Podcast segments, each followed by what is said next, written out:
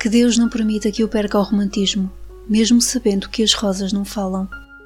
Que eu não perca o otimismo, mesmo sabendo que o futuro que nos espera não é assim tão alegre.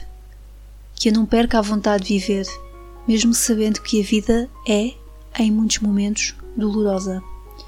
Que eu não perca a vontade de ter grandes amigos, mesmo sabendo que com as voltas do mundo eles acabam indo embora de nossas vidas. Que eu não perca a vontade de ajudar as pessoas, mesmo sabendo que muitas delas são incapazes de ver, reconhecer e retribuir esta ajuda. Que eu não perca o equilíbrio, mesmo sabendo que inúmeras forças querem que eu caia. Que eu não perca a vontade de amar, mesmo sabendo que a pessoa que eu mais amo pode não sentir o mesmo sentimento por mim.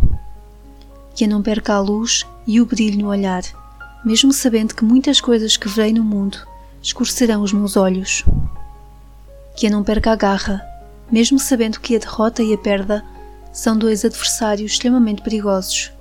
Que eu não perca a razão, mesmo sabendo que as tentações da vida são inúmeras e deliciosas.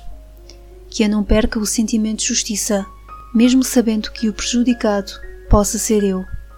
Que eu não perca o meu forte abraço, mesmo sabendo que um dia os meus braços estarão fracos. Que eu não perca a beleza e a alegria de ver, mesmo sabendo que muitas lágrimas brotarão dos meus olhos e escorrerão por minha alma. Que eu não perca o amor por minha família, mesmo sabendo que ela muitas vezes me exigiria esforços incríveis para manter a sua harmonia.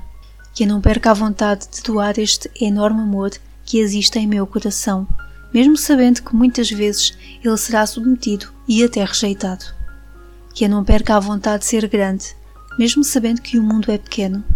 E acima de tudo, que eu jamais me esqueça que Deus me ama infinitamente, que um pequeno grão de alegria e esperança dentro de cada um é capaz de mudar e transformar qualquer coisa, pois a vida é construída nos sonhos e concretizada no amor. Francisco Cândido Xavier